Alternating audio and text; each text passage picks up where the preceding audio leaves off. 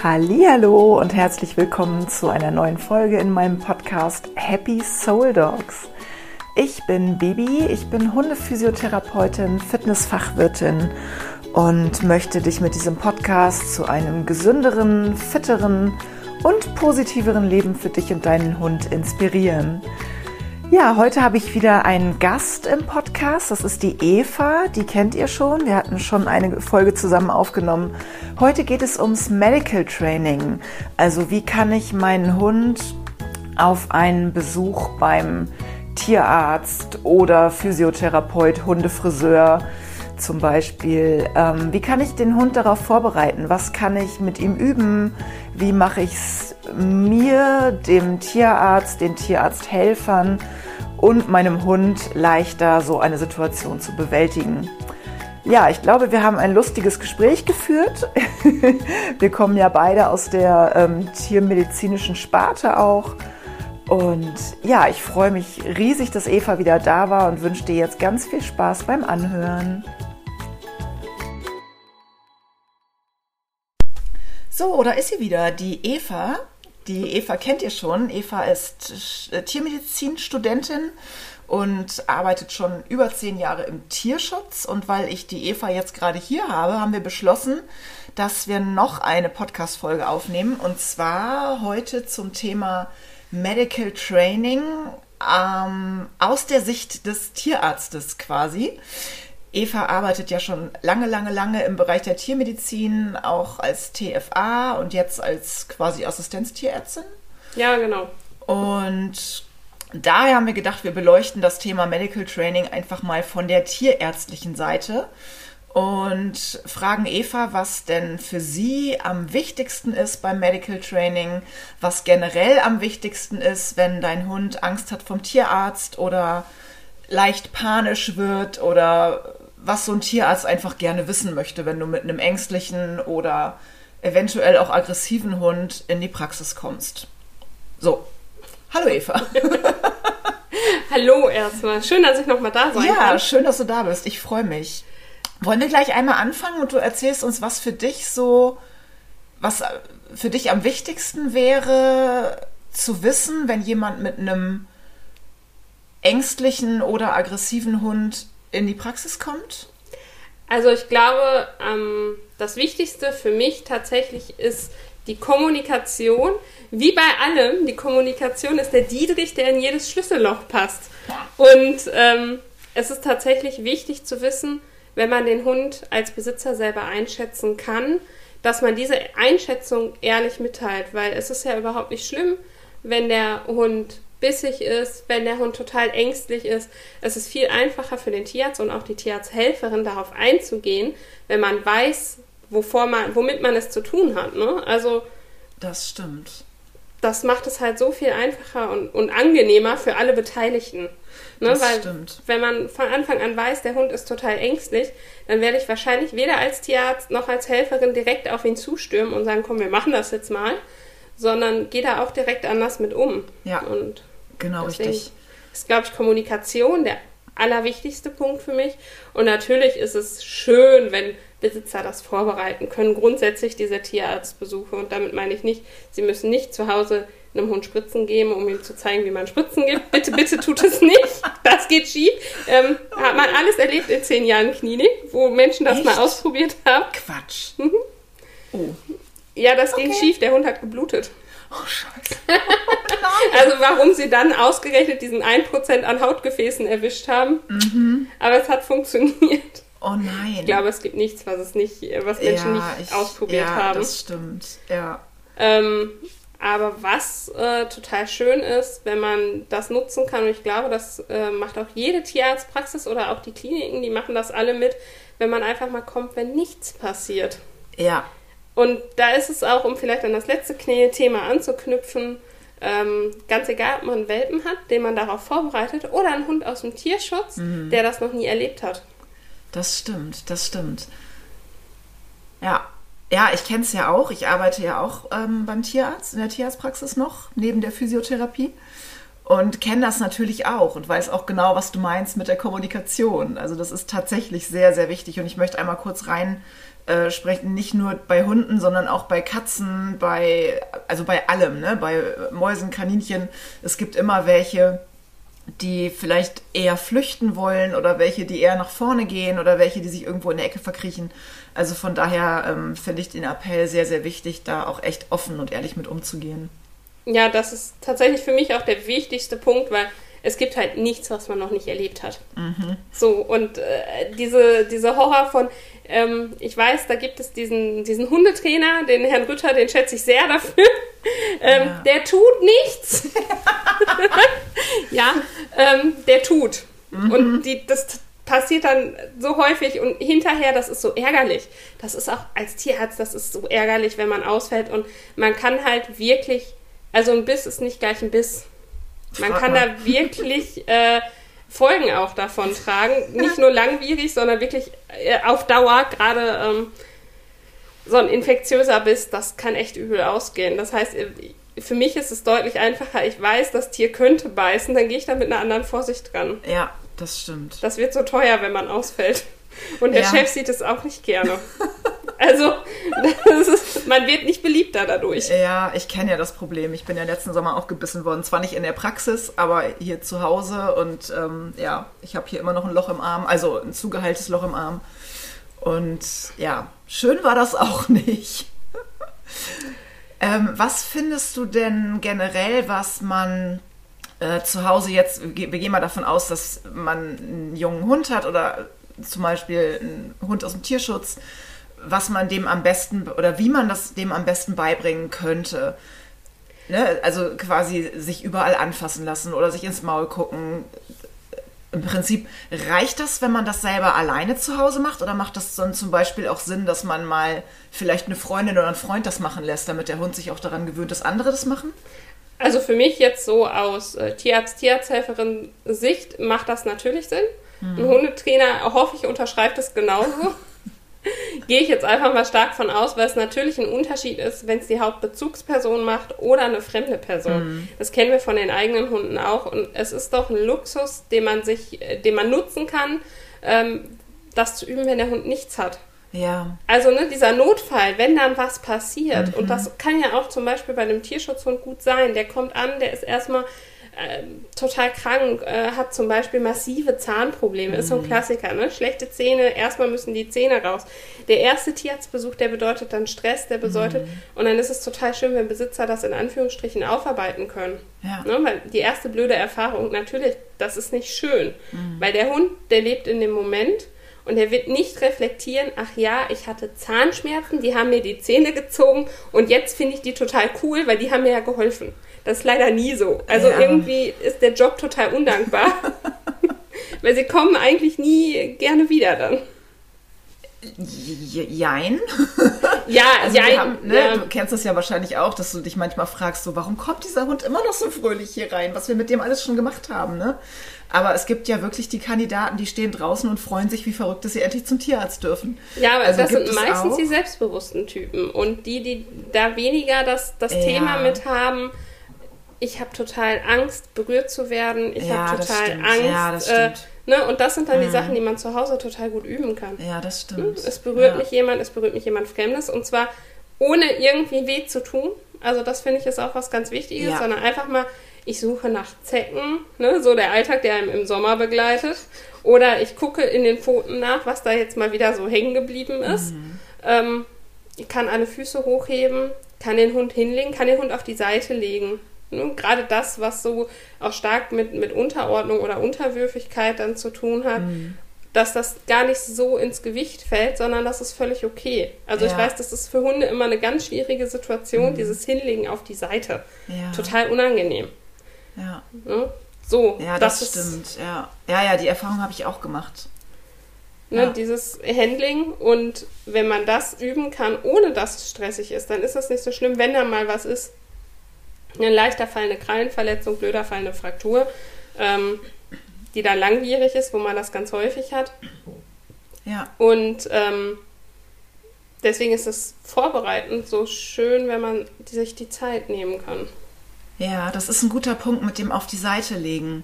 Das ist wirklich gut. Ich hatte neulich die Situation, ähm, ich muss dazu sagen, als ich Happy ganz neu hatte, die kam ja auch aus dem Tierheim, dreieinhalb Jahre alt, quasi von der Straße aufgelesen, irgendwann mal kastriert. Und als wir die das erste Mal in der Praxis auf den Tisch gestellt haben zum Krallenschneiden, wollte die uns fressen. Und dann habe ich mit ihr das wirklich lange, lange, lange zu Hause geübt. Immer wieder eine Foto in die Hand genommen, bis ne, immer wieder geübt. Das passiert nichts. Irgendwann dann mit einer eine Kralle geschnitten und mittlerweile können wir sogar alle vier Krallen, also alle vier Füße an einem Tag machen. Das war am Anfang nicht auszudenken. Und die habe ich, wir haben die tatsächlich neulich einmal auf den Röntgentisch gelegt und ein Bild gemacht. Und das habe ich wirklich spielerisch gemacht mit einem, mit einem Keks und die hat sich ganz freiwillig auf die Seite gelegt und ich war noch selber ganz erstaunt, dass dieser Hund sich so freiwillig auf die Seite legt. Aber den Tipp finde ich gerade richtig gut, weil das kann man ja zu Hause wirklich ganz langsam aufbauen. Ne, dass man wirklich mit einem Keks das macht. Das muss ja nicht unbedingt diese klassische, müssen ja nicht unbedingt diese klassischen Griffe sein, wie man einen Hund hinlegt, sondern wirklich, dass man die spielerisch auf die Seite dreht. Das ähm, würde mir, muss ich jetzt mal dazwischen sagen, auch für die Physiotherapie ähm, sehr helfen, ja. wenn Hunde sich freiwillig auf die Seite legen würden. Ich habe ganz viele Hunde in der Therapie, die das nicht tun. Und dann ist es wahnsinnig schwer, einen Hund zu behandeln. Im Stehen ist es sowieso quasi eine Katastrophe. Du kannst zwar abtasten, aber eine Massage am Hund, wenn der Muskel angespannt ist, äh, kann man eigentlich auch lassen. Deswegen wäre das für mich in der Physio auch wirklich cool, wenn der Hund quasi ein, ein Ablegekommando hätte oder sich spielerisch ablegen lassen würde. Denn es, wie gesagt, ich habe da auch einige, die das eben gar nicht machen.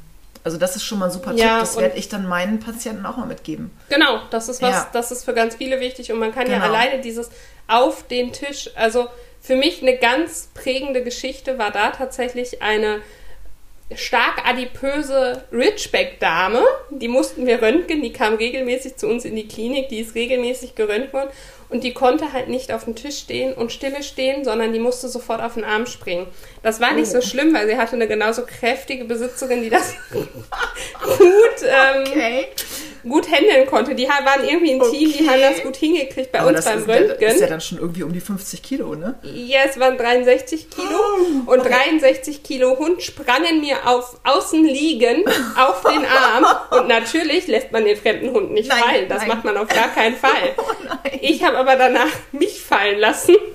Und mein Rücken hat es gedankt. Und seitdem ja. haben wir halt echt immer darauf geachtet, okay, wir gehen den Hund auch brav zu zweit mhm. und wir mhm. gucken, dass eine Bremse da ist. Mhm. Also, ne? also dieses alleine auf dem Tisch stehen. Ja, ja. Ist total hilfreich, wenn der Hund das kann. Es muss ja, nicht immer absolut. das Liegen sein. Fangt mit einem Stehen an. Und irgendwann kann der Hund sich auch hinlegen. Ja, super Hinweis, ganz großartig. Ja. Also das, ich glaube, dass, also ich zum Beispiel wäre nicht auf die Idee gekommen, wenn ich einen Hund neu habe, dem sowas beizubringen. Aber ist super, super Hinweis. Ja, ist halt total hilfreich und macht es dem Tierarzt so viel leichter. Natürlich, klar. Und ja auch dem Besitzer in dem Moment, ne? Genau. Denn das ist ja, es ist ja generell so, wenn ich mit meinem Hund zum Tierarzt gehe als Besitzer, ich bin ja aufgeregt. Selbst in der, das in Impfen der, ist es ein bisschen Stress. Richtig. Ich hm. bin in den meisten Fällen aufgeregt, gerade wenn es vielleicht irgendwas ist, was eben übers Impfen hinausgeht der Hund hat irgendwo einen Knubbel, ich habe Angst, was, was passiert da, was ist das überhaupt? Das heißt, ich bin aufgeregt. Der Hund merkt, Frauchen ist nervös und kriegt sofort dieses, oh Gott, irgendwas ist hier, irgendwas ist nicht in Ordnung, was ist los? Frauchen ist nicht wirklich, oder Herrchen ist nicht wirklich eine Unterstützung, weil selber ein, körperliches Wrack oder ein seelisches Wrack gerade. Das heißt, ähm, der Hund hat noch mehr Angst. Das potenziert sich ja nach oben. Mhm. Und wenn der dann zumindest aber schon mal gelernt hat und vielleicht sogar ähm, das Stehen oder Liegen auf dem Tisch mit einem Kommando belegt ist. Das kann man ja auch machen, ne? dass man das zu Hause ja. übt. Und im Endeffekt ist es ja egal, ich kann ja den Hund auf den Tisch stellen und Bratwurst sagen. Hauptsache der Hund weiß, bei Bratwurst stehe ich auf dem Tisch und alles ist gut. Ne? Da steht ja mit Sicherheit still und wartet. Aber das, das finde ich nämlich auch total interessant. Es gibt ja, du kannst ja wirklich auch ähm, Kommandos belegen und da auch quasi so eine Art Ruhe mit, mit konditionieren. Mhm. Und wenn man sowas aufbaut, dann ist das natürlich sowohl für den Tierarzt als auch für die Helfer als auch für die Besitzer eine Mega-Hilfe. Total. Dann tut ja. mir nur den Gefallen, sagt es, dass es diese ja, Kommandos gibt. Genau, ganz Also das vergessen ja, ganz viele. Ganz Aber genau. wenn man das einmal sagt, dann kann man, auch jeder Tierarzt, die haben ein Programm, selbst das kann man einspeichern und ja, sagen, natürlich. der Hund kennt, was weiß ich, Fall um oder Bratwurst und dann steht der. Und dann liegt er auf der Seite. Genau, und genau.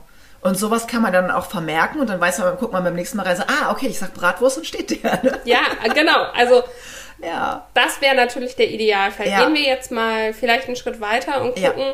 Ähm, der Hund hat ein Problem. Ich weiß, der Hund ist ängstlich und beißt. Ja. Wie kann ich ein bisschen Stress da rausnehmen? Ja, Sind tatsächlich, finde ich, immer noch ähm, die Besuche, ohne dass was passiert. ja, Und auf der anderen Seite zum Beispiel eine Maulkorbkonditionierung. oh ja, Ein Maulkorb muss nicht böse und muss nicht Stress bedeuten. Und es hilft total, wenn das zum Beispiel schon konditioniert ist und der Hund einfach wie selbstverständlich mit Maulkorb in die Praxis kommt. Nicht erst den Maulkorb auf dem Praxistisch immer drauf kriegt, Ja. weil dann verbindet er ja auch das wieder mit einem gewissen Zwang. Wenn das auch mal zu Hause passiert und Ja. auch mal woanders, dann ist da so ein bisschen weniger Druck draus, weil das haben wir ganz häufig. Der Hund kommt, wir es auch. ist total, es ist alles witzig, der sieht uns, spannt sich an, es ist Stress da, dann kommt der Maulkorb und dann sagen die Besi meisten Besitzer, ich kann das jetzt hier nicht mehr, können Sie das mal? Leute, das ist ein total undankbarer Job. Und ich muss ihn machen. Das ist total undankbar. Für jeden Tierarzt, jede Tierarzthelferin. Wir Ja. machen das ja nicht gerne. Wir haben Möglichkeiten, wir haben das gelernt. Es gibt Griffe, wie auch wir mit solchen Hunden umgehen können. Aber das machen wir doch nicht gerne. Auch wir machen am liebsten das, was jeder denkt, was wir in unserem Job machen, Hunde kuscheln. So, ne? Das ist ja, Ja. das, was es am liebsten ist und das verkörpern wir auch am liebsten. Ja. Am liebsten sind wir nett. Wir wollen überhaupt nicht die Bösen sein. richtig. Deswegen wäre das genau so ein Punkt, den man, den man vorweggreifen kann. Ja, und das ist auch wieder ein ganz Stress großartiger Hinse äh, Hinweis. Ja, absolut. Weil kenne ich natürlich auch. Mhm. Und das ist echt ein super Hinweis. Also das kann ich tatsächlich auch nur jedem ans Herz legen.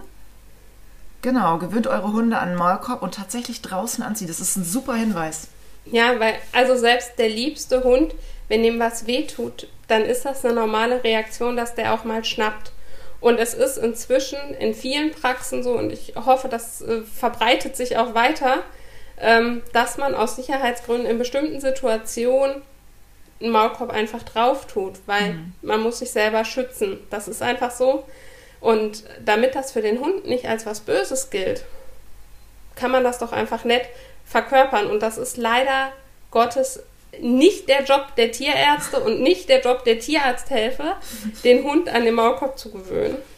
Ja, Das, das muss ich leider, den Appell muss ich mal aussprechen. Ähm, wir, können, wir können den Job der Erziehung nicht übernehmen. Den Job muss der Über Besitzer machen. guter Hinweis. Ja, das Ich habe dem nichts hinzuzufügen. Es passiert leider so häufig. Ja, Können Sie mal. Können Sie mal eben. Sie machen das ja jeden Tag. Ja, ich mache das jeden Tag. Mein Hund musste da lange drüber, drunter leiden. Mein kleiner Duli ist Versuchskaninchen für alles gewesen. An dem habe ich Blutabnehmen geübt. Ich habe das trotzdem liebevoll versucht. Also es ist trotzdem so, der Hund macht alles alleine. Er steckt mir das Pfötchen hin. Ich kann bei ihm alleine Blut abnehmen. Ich kann den alleine röntgen. cool. Der geht, er liegt alleine auf dem Ultraschalltisch, das ist schon ziemlich cool. Also, ne, er ist weiterhin einfach der beste Hund.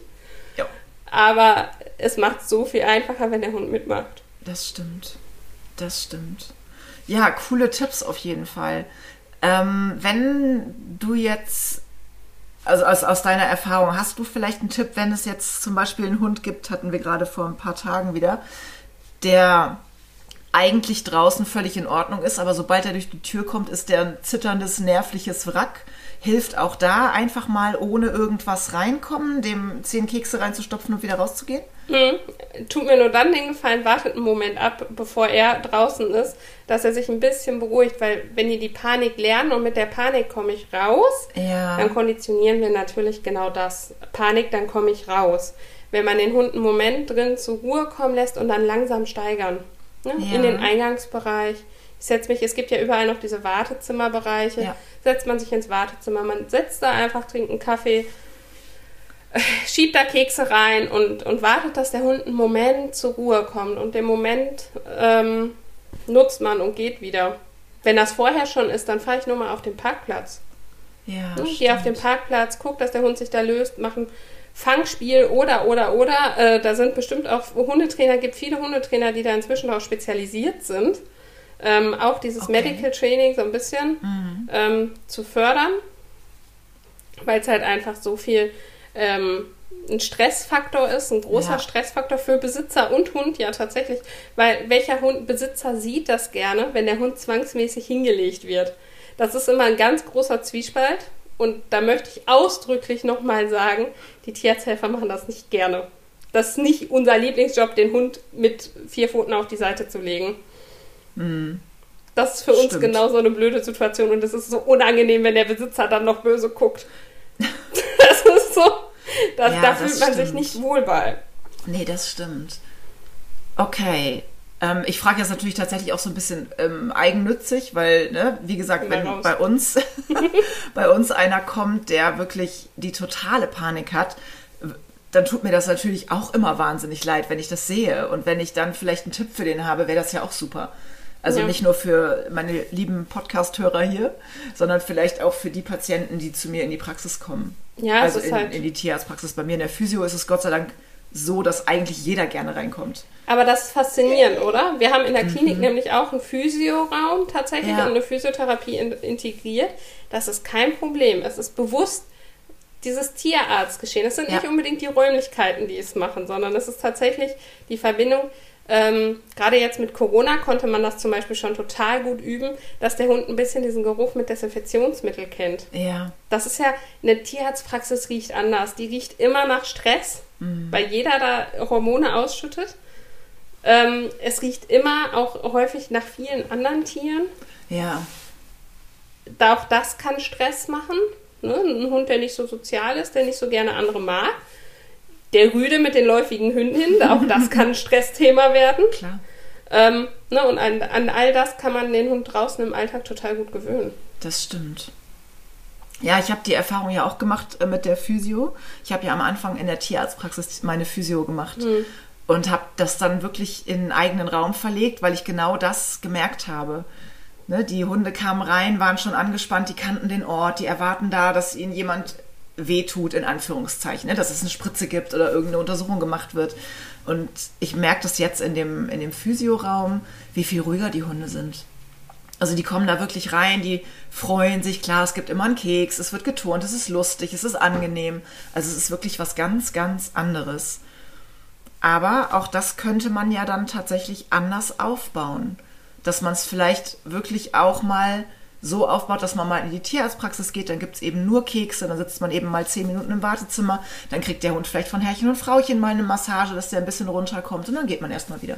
Genau. Und so baut man es dann langsam auf. Ich meine, so baut man doch andere Sachen auch auf. Ne? Also ein Rückruf wird kleinschrittig aufgebaut, ein, ähm, irgendein Apportierspiel wird kleinschrittig aufgebaut, ein Mantrailing etc. Alles, was man mit dem Hund macht. Aber dieser Tierarztbesuch ist häufig der Sprung ins kalte Wasser für Mensch und Tier.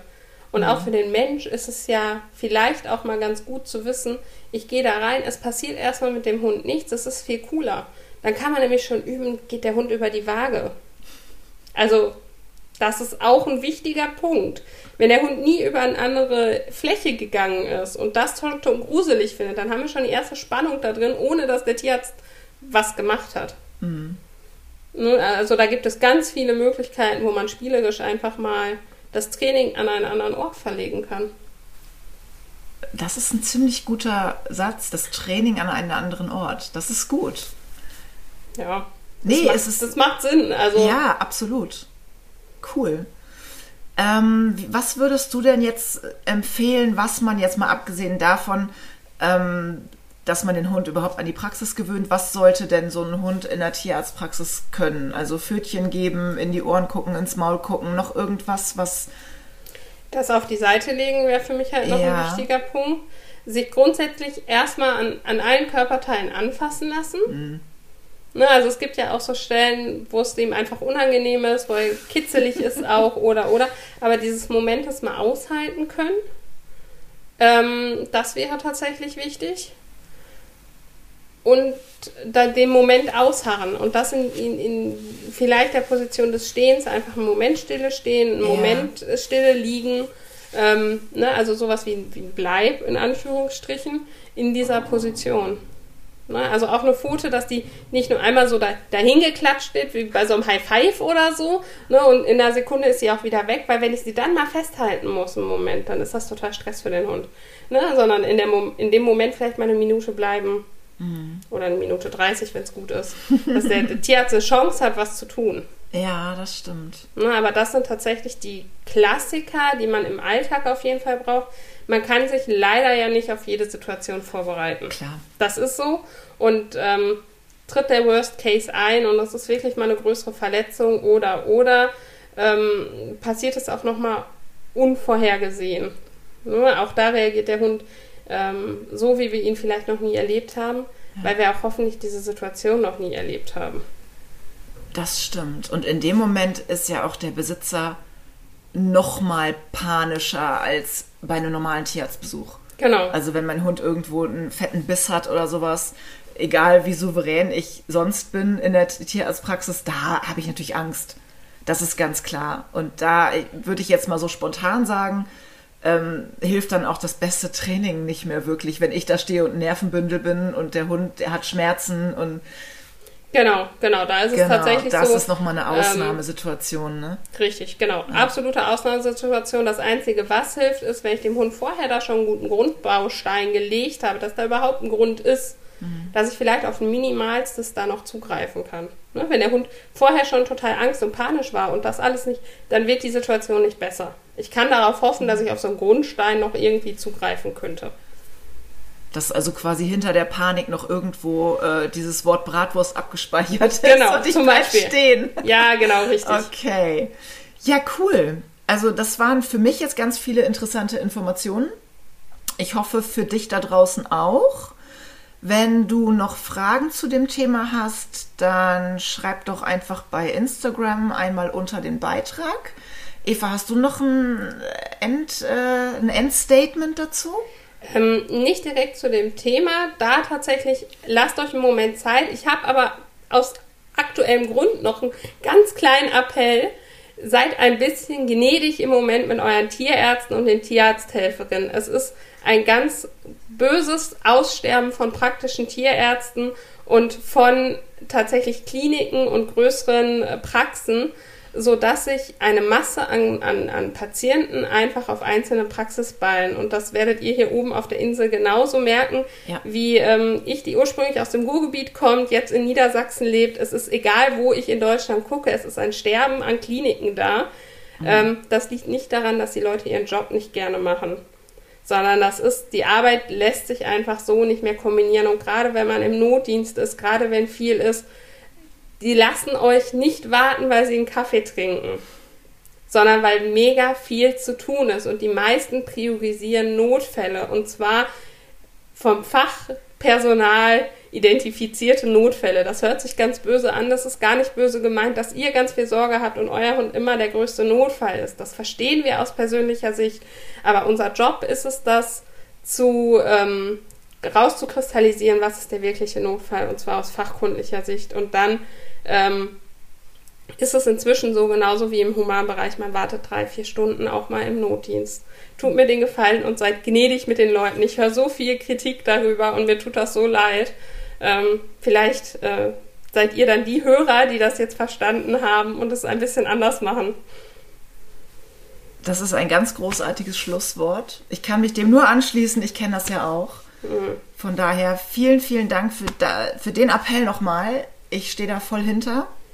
Und ich danke dir, dass du da warst heute nochmal. Das hat mich sehr gefreut. Es macht immer sehr viel Spaß bei dir. Sehr schön. Dann äh, gibt es garantiert noch irgendwann mehr auf, dieser, auf diesem Podcast von Eva und mir. Gut, dann äh, wünsche ich dir erstmal noch einen schönen Tag und bis zum nächsten Mal. Bis bald.